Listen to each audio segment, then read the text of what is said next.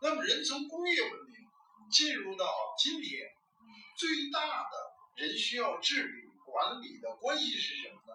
是环境，因为工业文明极大的冲击了环境，从工业废、生供电、各种污染，开始成为人生活的一个矛盾焦点，所以他就一定要沿着这个过去的五十年，世界各国都是从无到有成立了环保局、环保部各种。为什么？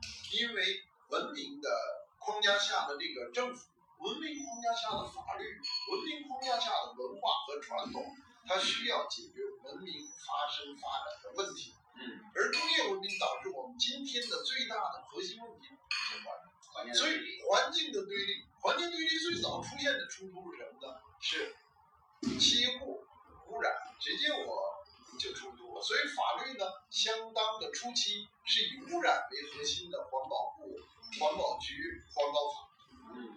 但是随着工业文明的继续发展，人类的影响继续扩大，它不光是工业废，它包括植物、动物、微生物的影响，所以这个环境部呢就继续在扩张。我可以预言，未来的环境部还要扩张，扩张到什么？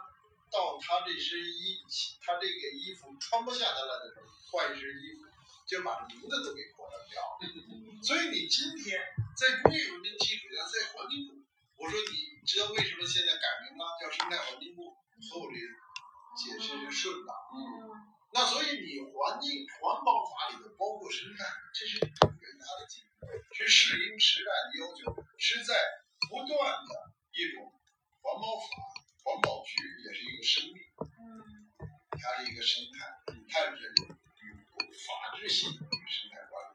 它。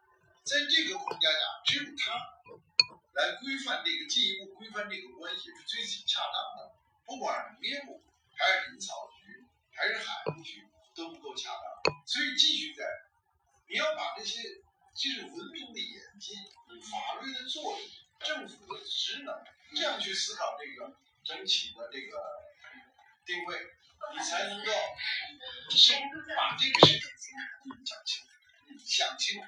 那么，所以我反过来说，说生态大环境大，我们今天的环保法，今天的环境一定要把生态全包进去。因为什么？因为生态是一个整体，如果你不全包进去，你就不可能管好。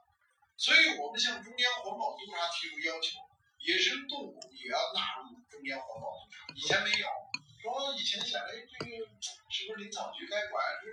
我说不对。因为从治理体系上，就我们这个意见马上就采纳。中央环保局也正式的从新闻上表达出来说，要把野生动物保护大，不光是这人兽的关系、人兽传染病啊、微生物的问题，都在这细分上。你把这些捋清楚了，你就不会去纠结说哪一块大哪一块小。他们从概念上、从发展、从需要上。很多人讲不清楚。嗯，这个下次再有人问我们是环境大还是生态大，你就可以解释清楚。还有一个概念，强调于